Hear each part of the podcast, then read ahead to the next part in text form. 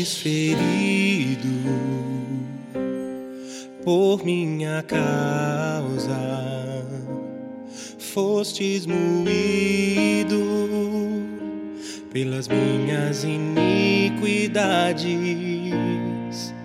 O castigo que era para mim foi colocado sobre ti, e por tuas feridas eu fui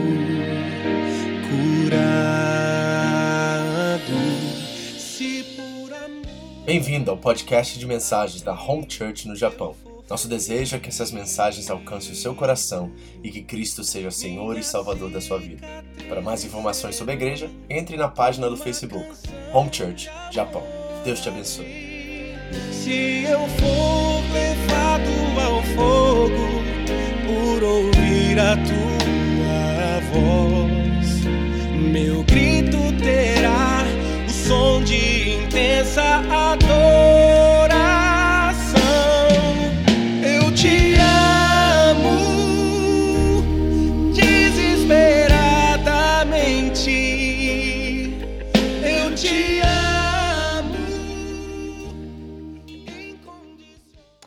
Abra sua Bíblia comigo.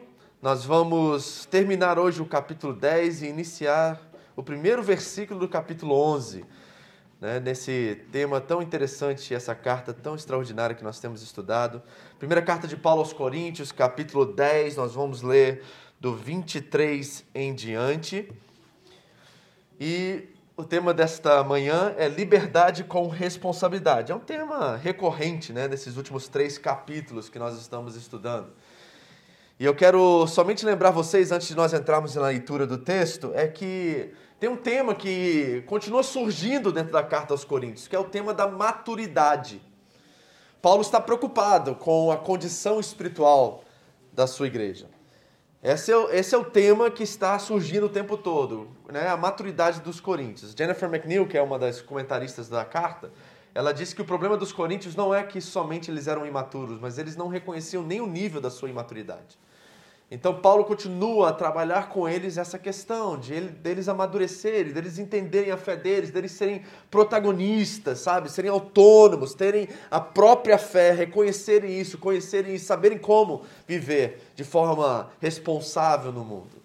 Isso tem acontecido desde o versículo do capítulo 8. O capítulo 8 ele fala sobre comidas sacrificadas a ídolos e como os coríntios devem lidar com isso, a consciência deles, né, o testemunho deles, a forma como eles devem é, usar os seus direitos com responsabilidade. Isso tem sido um tema recorrente aqui. E Paulo irá terminar esse argumento hoje e, de forma muito prática, irá nos dar alguns princípios a qual nós devemos viver para que a unidade, a maturidade sejam valores inegociáveis na nossa experiência de fé. É isso que nós queremos hoje trabalhar. Vai ser uma, um sermão muito prático, porque Paulo nos dá coisas práticas aqui. Como devemos viver a partir dessa verdade que uh, o mundo vive na idolatria, na imoralidade sexual, há divisões dentro do corpo, as pessoas são imaturas. Como nós vivemos então? É isso que Paulo irá responder hoje aos Coríntios. Amém? Se você já encontrou, fique de pé. Vamos ler esse texto. Eu vou começar do versículo 23, você lê até o primeiro do, do capítulo 11, tá? Essa vai ser a nossa exposição nesta manhã. Amém? Todos acharam? Lê aí na sua versão, do jeito que está na sua Bíblia. Não se preocupe com quem está do seu lado. Primeira carta de Paulo aos Coríntios, capítulo 23 ao capítulo 11, versículo 1. Diz assim a palavra de Deus. 3, 2, 1. Tudo é permitido mas nem tudo convém. Tudo é permitido, mas nem tudo edifica. Continue. Pai querido, precisamos tanto de Ti. Espírito Santo, sem a Tua condução nesta manhã, tudo que eu irei falar se tornam apenas palavras ao ar, Deus. Então nós precisamos ser convictos pelo Teu Espírito. Espírito Santo, fala o nosso coração, transforma a nossa mente, renova-nos, para que entendamos nossa responsabilidade Primeiro diante da igreja, da nossa família, e depois diante dos demais, Deus. O Senhor Jesus orou na sua oração sacerdotal em João 17 e disse que e desejou e orou, Pai, que nós sejamos um, assim como Ele e o Pai são um. E assim o mundo reconhecerá que Deus enviou o seu Filho. Então, Deus, nós temos uma imensa tarefa diante de nós: promover a unidade, promover a maturidade, vivermos em prol do outro e não em prol de, de nós mesmos. A fé cristã é, é outrocêntrica, Deus. Então, nós queremos realmente viver dessa forma e nos esforçar para negar a nós mesmos, carregar nossa cruz e seguir-te, Deus. Ajuda-nos nessa manhã, que as palavras da minha boca, as meditações do meu coração sejam aceitáveis a Ti, meu Senhor, minha rocha, meu resgatador. Assim oramos em nome de Jesus. Amém. Amém. Pode sentar, obrigado. Liberdade com responsabilidade.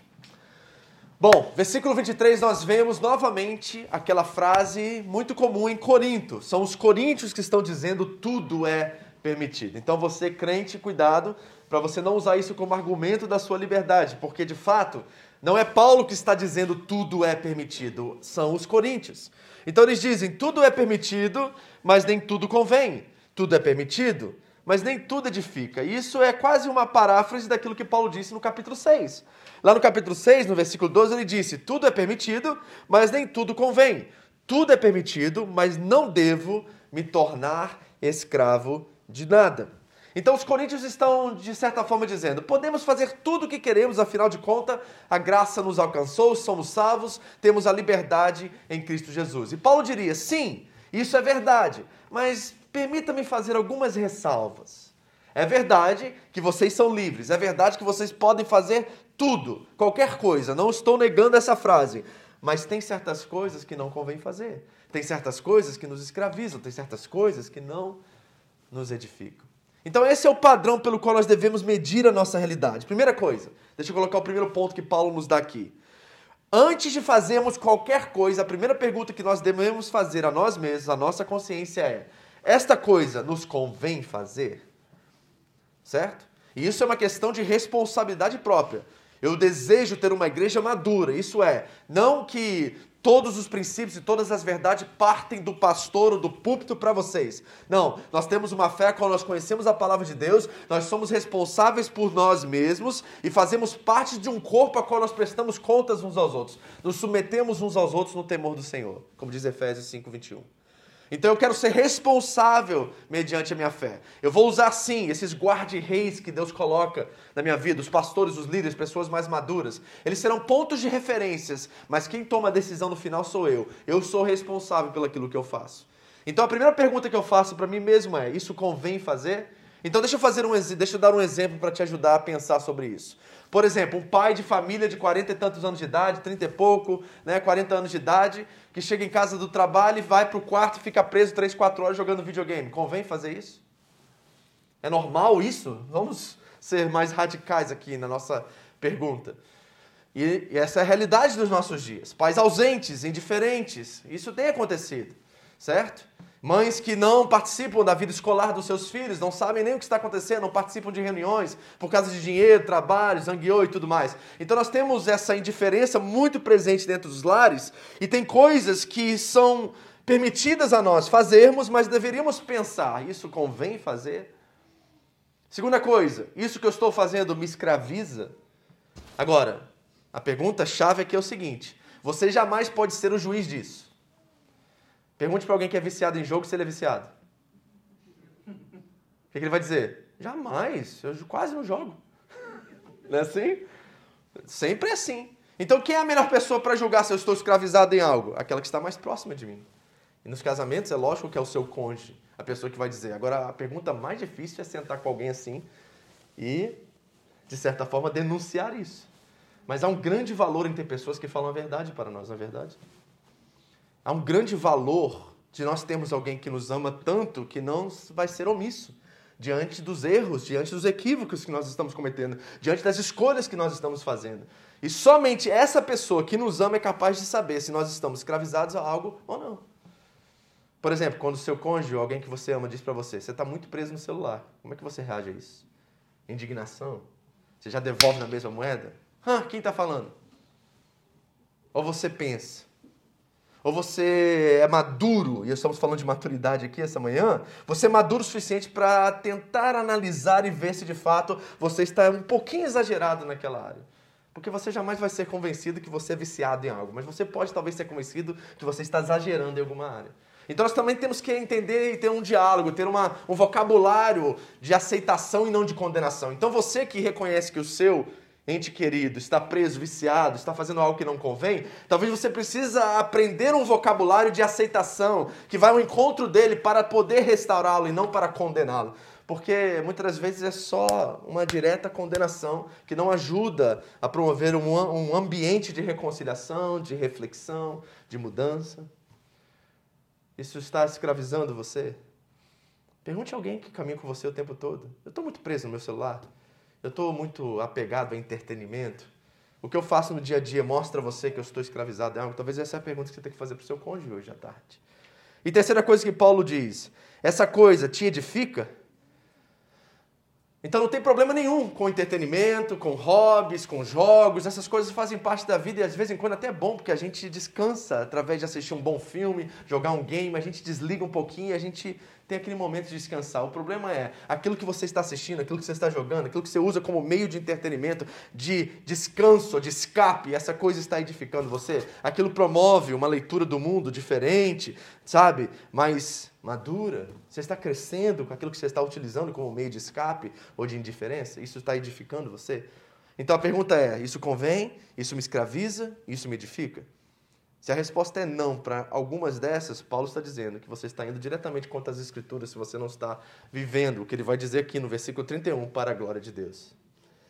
Então nós precisamos pensar sobre isso, precisamos refletir sobre isso. Não é interessante, por exemplo, falando sobre maturidade, que os filmes hoje em dia têm classificações indicativas?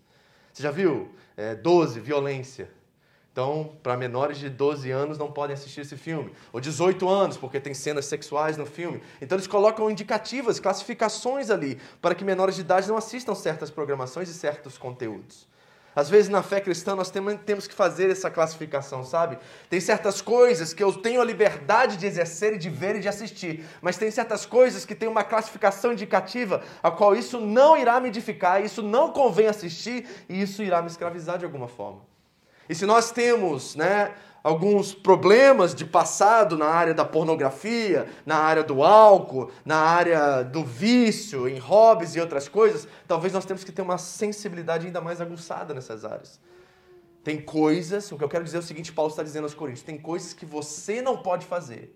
Todo mundo pode, mas você não pode fazer. Você precisa reconhecer isso. Isso é uma fé madura, responsável. Olha, meus amigos todos bebem, mas eu já tive problema com álcool, então eu não posso beber. Então talvez não cabe a mim, não convém a mim estar no meio dessa roda. Eu tive problema de traição, já traí, cometi adultério, fiz outras coisas. E o papo da conversinha do que o lá na fábrica é um papo que está me levando a fantasiar, a pensar, a imaginar certas coisas que eu não deveria imaginar. E isso é uma isca que o diabo está colocando diante de mim, que daqui a pouco eu vou ser fisgado por ela, e menos que eu saiba, eu estou caindo de novo nessa área destruindo a minha família. Então não convém para mim estar no meio desse grupo, porque esse grupo não me edifica. E isso vai me levar a uma escravidão. Essas coisas falam de uma fé madura, de gente que percebe, tem discernimento espiritual dos lugares onde, onde habitam e onde vivem. Isso é importante. E a palavra que Paulo usa aqui, essa palavra edifica, ela é muito interessante porque ela fala como se um prédio estivesse se erguendo. E cada andar está sendo posto mês após mês, semana após semana, ano após ano. É isso que esse texto está dizendo. Então nós somos uma casa espiritual. É exatamente o que Pedro diz. 1 Pedro 2,5 diz que nós somos pedras vivas numa casa espiritual. Paulo, em 1 Coríntios 3, diz que nós somos lavoura de Deus e edifício de Deus. Então, pense e imagine você sendo um prédio que está sendo edificado, está sendo construído, pedra por pedra. Cimento está chegando, os caminhões, os trabalhadores estão lá colocando as madeiras. Você é esta casa espiritual. Você está sendo edificado assim. Então nós estamos diante de uma construção e nós precisamos edificar essa casa. E Paulo irá nos dar alguns princípios de como devemos edificar a nossa casa espiritual. Este é o tema desses versículos que vocês leram nesta manhã. Então vamos aos princípios aqui. Como edificar essa casa espiritual? Primeira coisa, versículo 24. Ele diz assim: Ninguém deve buscar o seu próprio bem, mas sim os dos outros. Nossa liberdade precisa ter a responsabilidade, e a primeira responsabilidade que nós devemos ter é cuidado com os nossos irmãos. A fé é outrocêntrica. Nós temos a responsabilidade de edificarmos uns aos outros na fé. A nossa liberdade em Cristo não nos dá o direito de ferirmos as pessoas que nós amamos e as pessoas que nós convivemos. Você não tem direito de ferir, você não tem direito de falar a sua verdade. Você não tem, esse, né, tem essa frase, esse dizer no meio evangélico, não, eu não posso mentir, eu tenho que falar a verdade para ela. Mas verdade sem amor não é verdade, e amor sem verdade não é amor. Nós precisamos entender isso, discernir isso. Tem coisas que são ditas na hora errada, que, embora sejam verdade, se tornam problemas sérios. Se tornam condenações que traumatizam pessoas, porque são ditas na hora errada, no momento errado. E aí nós vamos machucando uns aos outros, nós vamos ferindo uns aos outros, e daqui a pouco nós não conseguimos conviver, nem estar presente no mesmo local. Busquem primeiro o bem dos outros e não o seu bem. 1 João 3 diz assim: olha, se amamos nossos irmãos, significa que passamos da morte para a vida. Mas quem não ama continua morto. Quem odeia o seu irmão já é assassino. E vocês sabem que nenhum assassino tem dentro de si a vida eterna. 1 João. Nós somos chamados a amar uns aos outros, e isso é cuidar, é proteger, é guardar o coração do irmão, é saber que esse coração dele é solo sagrado e você não pode pisar ali sem tirar as suas sandálias. Cuidado, meu irmão, respeito. Nós precisamos nos aproximar das pessoas a qual nós convivemos, principalmente num ambiente igreja, e saber que essa pessoa tem uma história, essa pessoa tem uma experiência de vida, essa pessoa passou por muitos traumas, muitas lutas, provavelmente todos nós passamos. Então nós temos que ter cuidado e prezar por ela, guardar o coração dela, protegê-la, ir até ela com um coração, sabe, de querer ajudar, de querer abençoar, de querer fazer a diferença. Paulo diz assim aos Coríntios do capítulo 8, nós já lemos isso. E quando vocês pecam contra outros irmãos e incentivando-os a fazer algo que eles consideram errado, vocês estão pecando contra Cristo. Quando nós pecamos uns com os outros, nós estamos pecando não só uns com os outros, mas estamos pecando contra o corpo, e isso é pecar contra Cristo. Nós temos que ter um pouquinho mais de referência, um pouquinho mais de cuidado. E o contexto aqui é de carne. Paulo está preocupado com essa questão contextual de carnes sendo sacrificadas aos ídolos, consagradas aos ídolos, e os irmãos se alimentando disso com a consciência pesada, sabe? Com a consciência não livre para experimentar aquilo. Então, eles vão no templo e aí eles são condenados no templo. Eles vão na casa de um incrédulo e ali são condenados na casa do incrédulo. Eles vão ao mercado comprar carne e alguém está ali olhando para eles como cristãos agora e dizendo: como é que você compra carne sacrificada a Zeus, sacrificada a Apolo? Então a carne, embora seja um objeto amoral, se torna algo imoral quando praticado de forma incorreta.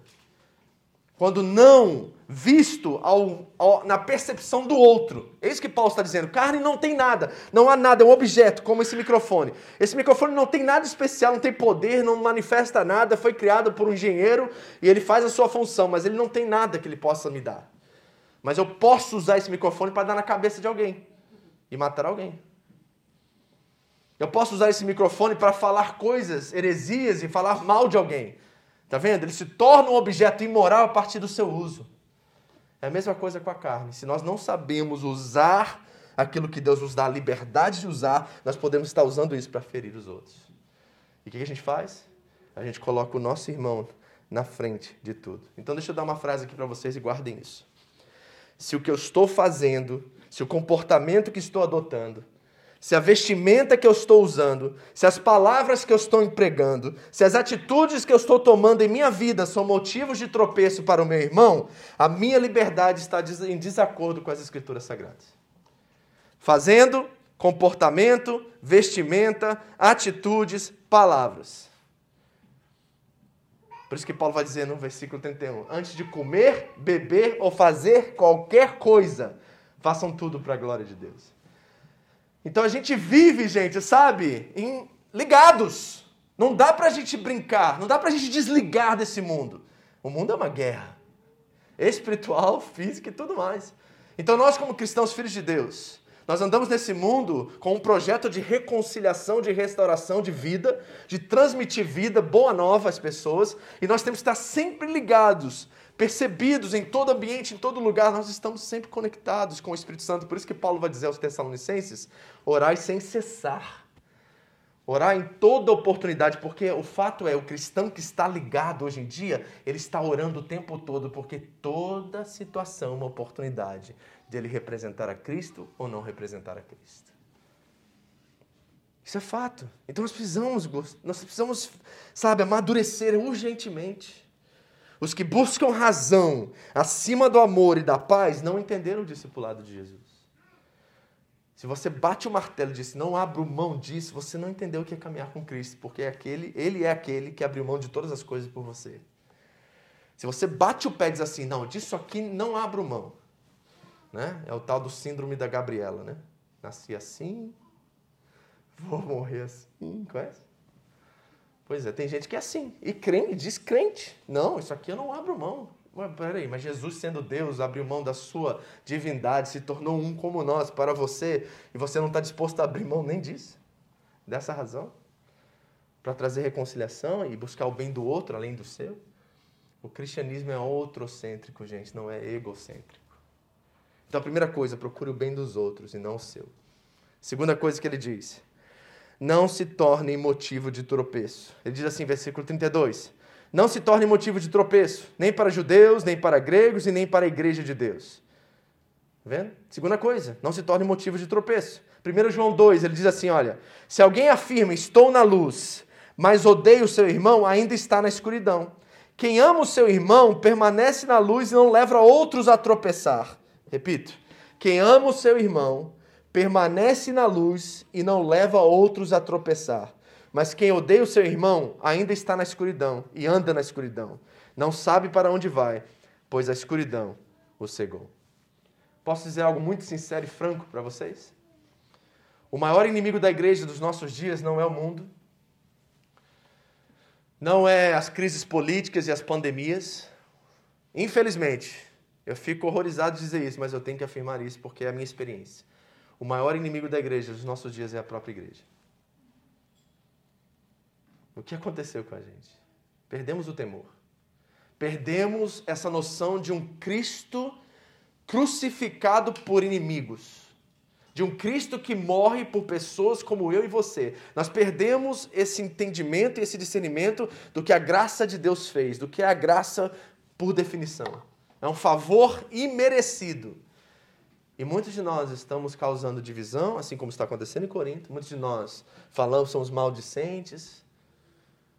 Muitos de nós competimos uns com os outros. Nós esquecemos que nós não viríamos nem estar vivos se não fosse o amor de Deus por nós.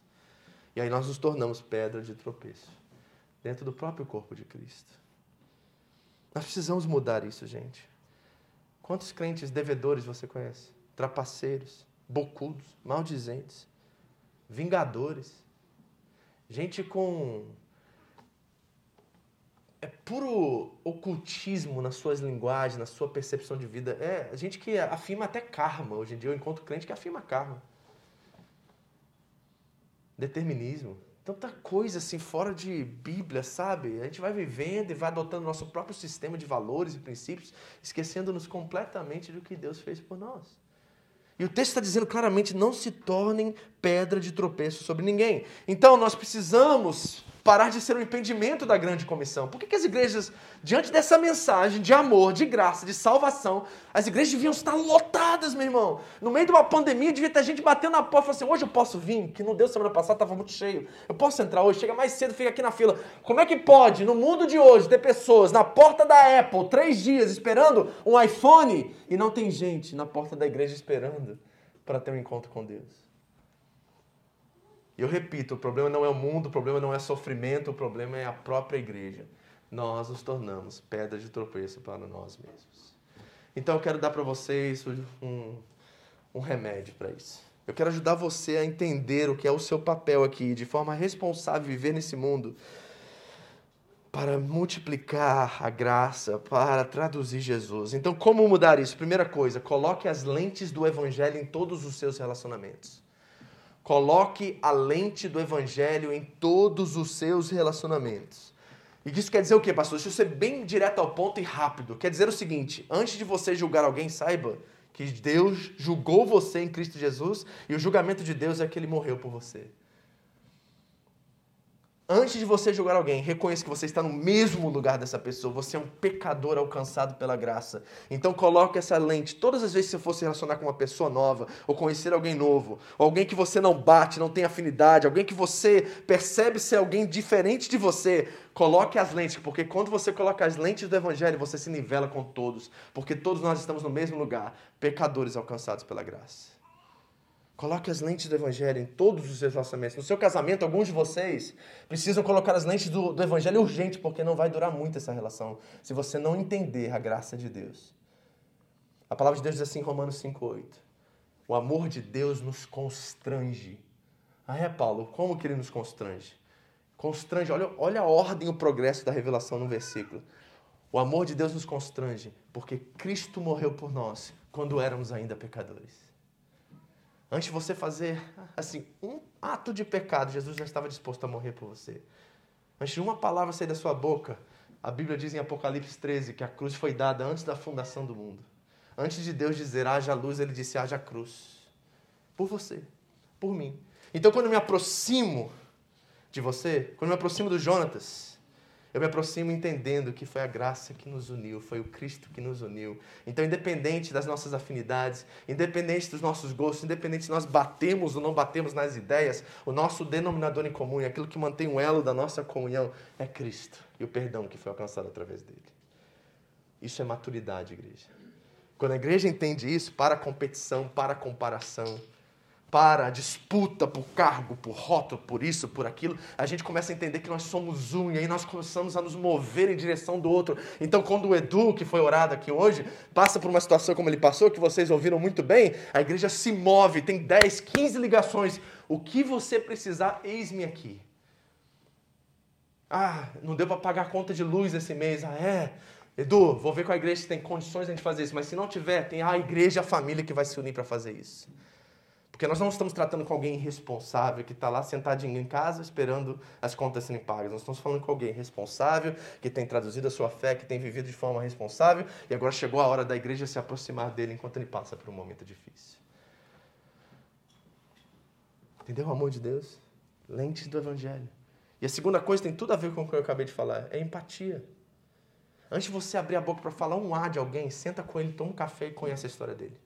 Conhece a história dela. Eu tenho, te garanto que você não vai ver e não vai enxergar ele da mesma forma que você enxergou. Um café muda completamente a sua perspectiva sobre aquela pessoa. Gente, às vezes eu vou eu sou eu no meio do pastoreio, então eu estou lidando com gente que é muito sincera quando colocam as suas histórias, né, querem que a gente saiba a história deles e cada história, gente, que você fica boca aberta, você fala assim, meu Deus, como é que você conseguiu sobreviver isso? E tudo, como um guarda-chuva sobre cada história, é a graça de Deus. Todos nós chegamos nesse lugar chamado igreja. E todos nós viemos de polos diferentes, de situações diferentes, de sofrimentos absurdos. Alguns de vocês perderam muito mais do que ganharam e se encontraram aqui neste lugar. Isso é maravilhoso. Isso é, gente, é um milagre. Vamos ser sinceros. Você está sentado aqui nesta manhã, no meio de toda essa gente que viveu 30, 40, 20 e tantos anos, alguns são aqui adolescentes chegarem até aqui nesta manhã, nesse dia, é um milagre. É um milagre. Quer ver? Presta atenção, hein? Quem aqui sabe, se não fosse a graça de Deus na sua vida, você não estaria aqui hoje? Levanta a mão. Olha. Tá vendo?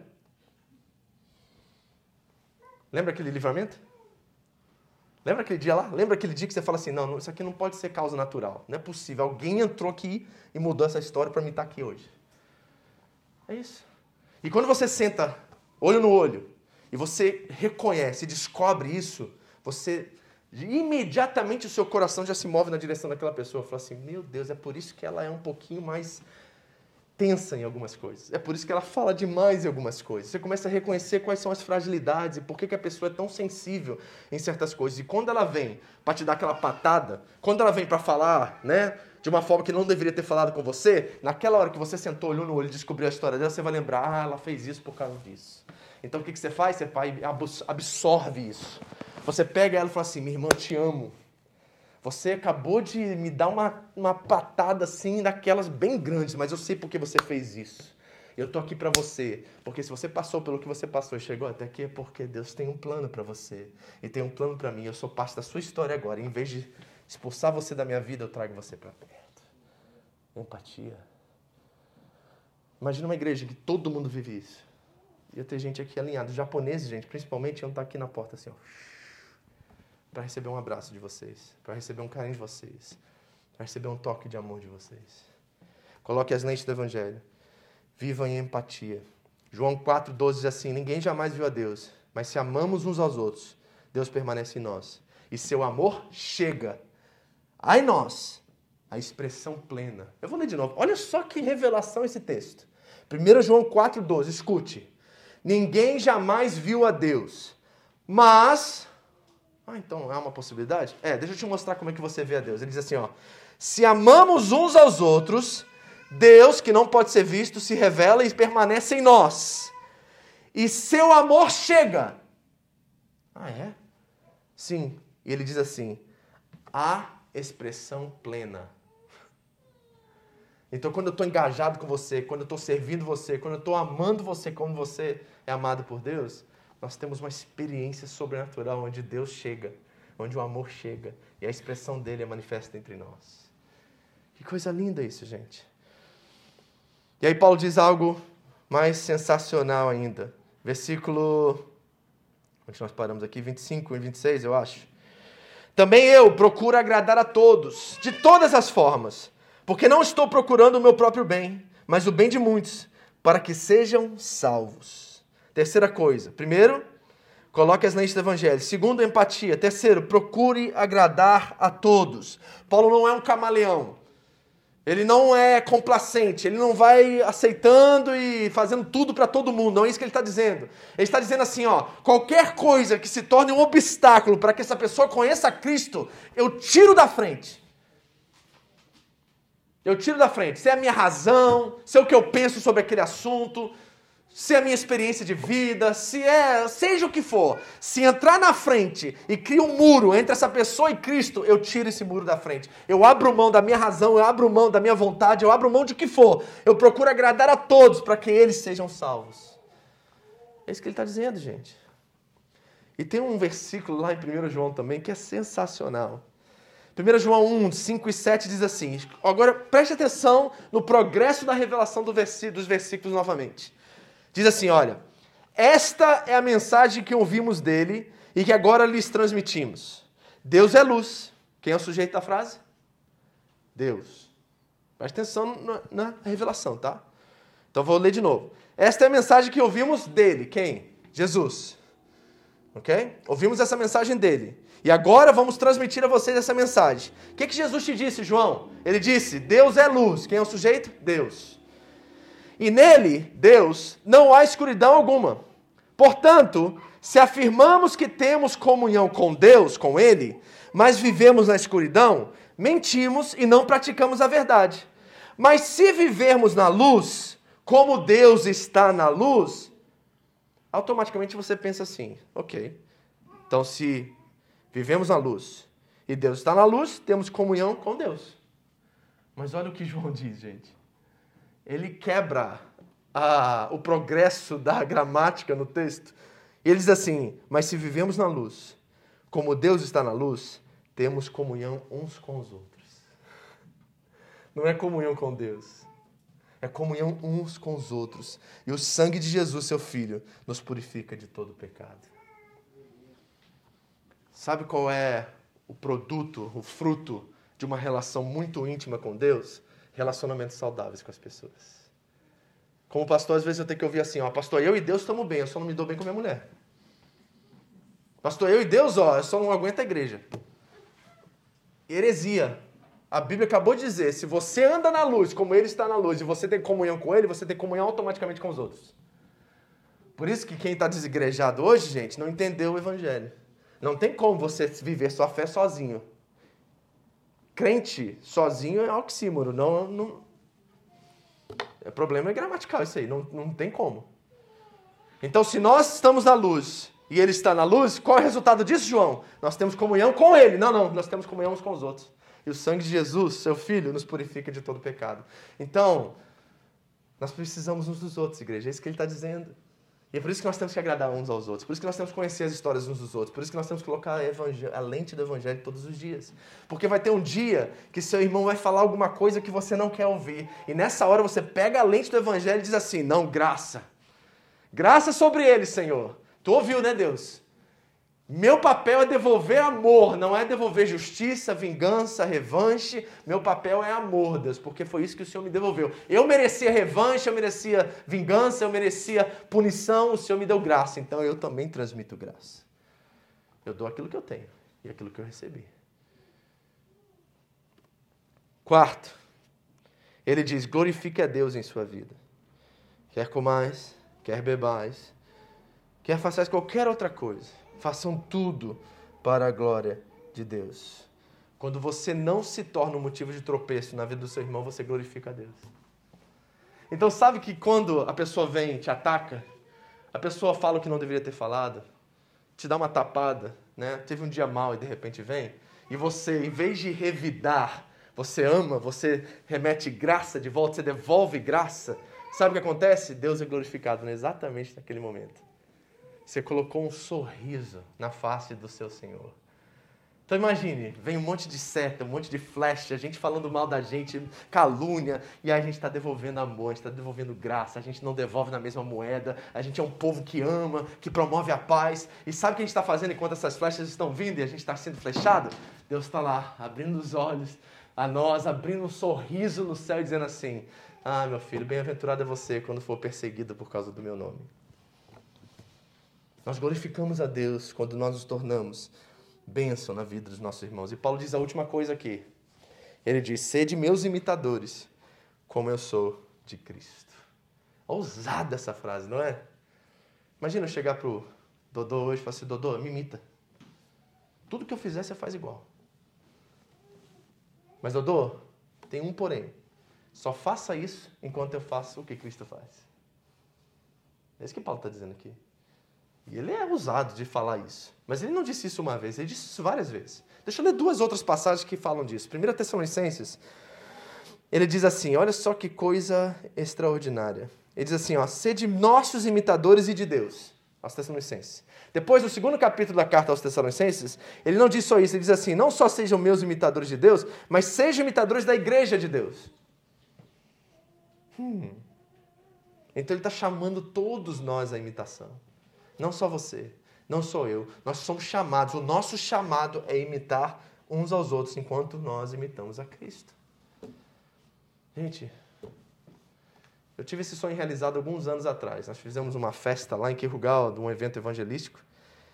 E aí tinha umas peruanas lá um dia, e elas estavam lá cochichando, tá, conversando tal, mas a pastora foi lá cumprimentar elas, tá, eu fui também. Aí eu cumprimentando elas, conversando com elas, de repente elas começaram a rir. Aí eu falei assim: por que, que vocês estão rindo? Eu falei assim: porque você parece com Jesus. Você tá de barba, né? Sei lá, se ela tá viu uma foto de Jesus em algum lugar aí. Nossa, aquilo fez minha, minha, meu ano.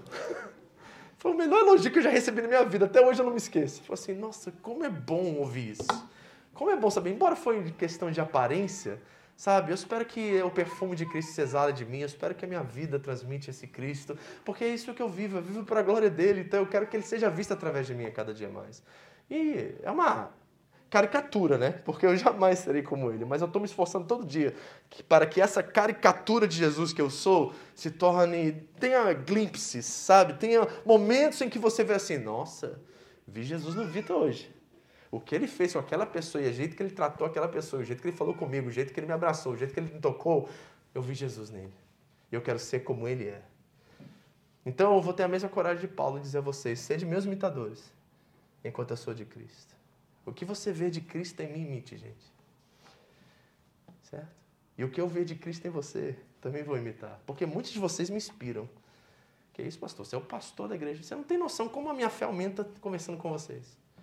Quando tem dons e certos detalhes na vida de vocês que vocês me inspiram. A Ingrid está aqui, ó, de GIF. A Ingrid me inspira, semanalmente. Essa menina me manda umas 10 perguntas por dia. Isso me inspira de uma forma, me faz assim, poxa, cara, eu posso ser usado para abençoar ela, trazer revelação, conhecimento de Deus na vida dela. Isso está fazendo ela crescer, ela está mais, cada dia mais, sabe, parecida com Jesus. Olha, eu queria ter a fé dela. Eu não tenho tanta coragem assim, tanta intensidade como ela tem. Isso me inspira. E alguns de vocês, o jeito que vocês são como família, o jeito que vocês são prestativos, né? O Minoro está aqui olhando para o Minoro e fala assim, que cara prestativo. Se eu pedir para o Minoro, vá lá na esquina, lá do outro quarteirão, pega uma água daquele jeito, naquela maquininha ali para mim, eu tenho certeza que o Minoro vai. Acho que eu nunca vou fazer isso com ele, né? Mas eu tenho certeza que o Minoro nem perguntaria, ele já saía e falou assim, tá bom, pastor, já volta. O coração desse cara me inspira. O coração de vocês me inspira. O que vocês fazem, cada detalhe. Sabe, gente, esse é o reino de Deus. Ninguém está pronto, mas todo mundo tem uma foto de Jesus que está de vez em quando aparecendo, mesmo de forma angular assim, mas está aparecendo em cada um de nós. E quando nós somos corpo aqui neste lugar, e essa foto, esse quebra-cabeça se torna pedaços que vão se juntando e se tornando uma foto só, nós somos exatamente como Ele é. E nós precisamos ser como Ele é. E nós precisamos nos esforçar para promover a paz e fazer com que todas essas coisas se tornem realidade na nossa vida, para que nós possamos usar o exemplo de Corinto e mudar a nossa realidade. Eu vou terminar falando as cinco coisas que eu falei. Primeiro, façam tudo para a glória de Deus. Sabe o que isso faz? Isso te dá a verdadeira liberdade. Porque você para de falar assim, ó, será que eu posso beber isso? Será que eu posso comer isso? Será que eu posso assistir isso? Aí a vida vira um peso. É uma coisa tensa você ter que ficar pensando e perguntando para si mesmo o tempo todo se você pode ou não pode. Paulo não está falando disso aqui. Ele está falando assim, ó, pega o todo. O todo é o seguinte, tudo que você for fazer, faça para a glória de Deus. Aí acaba as perguntas. Porque você sabe imedi imediatamente, porque o Espírito te convence que aquilo que você está fazendo é para a glória de Deus ou não é para a glória de Deus. Você sabe, começa um filme e vem uma cena que você não deveria assistir, lá naquela hora você sabe que na sua consciência alguma coisa diz assim para você: esse filme não é bom para você. Aí você tem uma decisão a tomar: ligo, desligo. Pulo, mudo de filme, mudo não sei o quê. Você, o Espírito fala, porque ele nos anuncia aquilo que glorifica a Deus e não glorifica a Deus. Então nós temos uma decisão a tomar. Primeira coisa, façam tudo para a glória de Deus. Segundo, procurem ser agradável a todos. A igreja não é lugar do direito, tá, irmãos? E nem das reivindicações. A igreja é lugar do amor, é a comunidade da graça, do amor. Então, abram mão dos seus direitos. Nós vimos isso em 1 Coríntios 8, 9. Paulo abriu mão dos seus direitos apostólicos para poder abençoar a igreja. Abra mão dos seus direitos. Abra mão da sua verdade, abra mão da sua razão por amor ao outro, para que todos sejam salvos. Terceiro, busque o interesse de muitos. Não o seu próprio bem-estar ou a sua satisfação pessoal. Quarto, busque a salvação de muitos. Não fique preocupado apenas com a sua própria salvação. E quinto, sejam imitadores de Cristo. Não se preocupe em promover a sua reputação. Você já viu essa frase, né? Reputação é aquilo que as pessoas dizem a nosso respeito. Caráter é aquilo que Deus diz. Que nós possamos, dia após dia, ter como motivação e objetivo sermos imitadores dele. E aí esse mundo hum, vai ver Cristo em você e vai ver que Deus não nos abandonou. Vai ver que tem um Pai celestial que os ama ao ponto de dar o próprio Filho por eles. E aí o mundo reconhecerá que Deus enviou seu Filho. Quando essa maturidade, quando essa unidade existir entre nós, aí sim nós seremos verdadeiramente a igreja do Senhor. Vamos orar por isso. Pai querido, precisamos amadurecer tanto, Jesus. Precisamos amadurecer tanto, Senhor. Nós estamos tão longe do ideal, tão longe da verdade, tão longe de ser aquilo que o Senhor nos projetou para ser. Ajuda-nos, Senhor. Que o mundo, Deus, está perdido. E nós somos a resposta. Nós somos a resposta. É Cristo em nós a esperança da glória. Então, se nós somos a resposta, nós precisamos nos apressar e nos prepararmos para essa imensa tarefa. Papai, ajuda aqui a Home de Nagoya a ser essa igreja. Que cada pessoa que entrar por essa porta não vai se sentir afastada, desprezada, mas vai se sentir como se já estivesse aqui há anos. Como se já vivesse entre nós há muito tempo, Deus. Cada um que entrar aqui verá o amor de Deus, de uma igreja que preocupa mais com o outro do que consigo mesmo. Senhor, nos ajude a viver para a tua glória. Nos ajude a ser agradável e procurar o bem de todos. Nos ajude a salvar muitos pela nossa, nossa atitude, nosso testemunho, que eles possam ver Cristo e remover todo obstáculo que impede isso. E nos ajude, Senhor, a sermos imitadores de Cristo. A sermos imitadores de Cristo. Pai, nós te agradecemos nessa manhã pela tua palavra. E queremos agora, Deus, sermos desafiados a viver isso. Se há algum problema entre nós aqui como igreja, algum desave, alguma desavença, algum mal olhar, algum probleminha que surgiu, alguma indiferença, algum muro que se ergueu entre pessoas aqui, Deus, que esses muros sejam quebrados, destruídos. E que a paz que excede o entendimento, Cristo, que é a nossa paz, faça paz entre nós, Senhor. Para que nesta igreja, nestes cultos, nesses lugares de encontro, nos nossos relacionamentos, nas nossas casas, nossos encontros, as pessoas, Deus, possam ver Cristo em nós. Paz de Deus, amor de Deus revelado em carne e reconciliação, Deus. Pai, eu oro nessa manhã pelos nossos relacionamentos entre irmãos, que jamais sejamos pedras de tropeço um para o outro. Que jamais a competição venha reinar no meio desta igreja. Que jamais a comparação seja um meio de relacionamento que jamais a inveja, os ciúmes, Deus, possa nos impedir de nos aproximarmos uns dos outros mais. Nós repreendemos todo espírito de divisão, de desunião, de ciúmes, de inveja, de competição, seja qual for, Deus, que tenta impedir a nossa unidade e venha tentar diminuir a nossa busca por maturidade. Que essa igreja seja um, Deus, como tu és um, para que o mundo, ao entrar aqui, veja nela a verdadeira unidade do corpo. Em nome de Jesus, Senhor, que possamos agradar a todos, serem, sermos, Senhor, em nome de Jesus, agradável, Deus. Que busquemos o interesse do outro, Deus. Por favor, que possamos morrer nesta manhã para nós mesmos e viver para Ti e viver uns pelos outros, Senhor. Em nome de Jesus, Senhor. Eu te amo desesperadamente. Eu te amo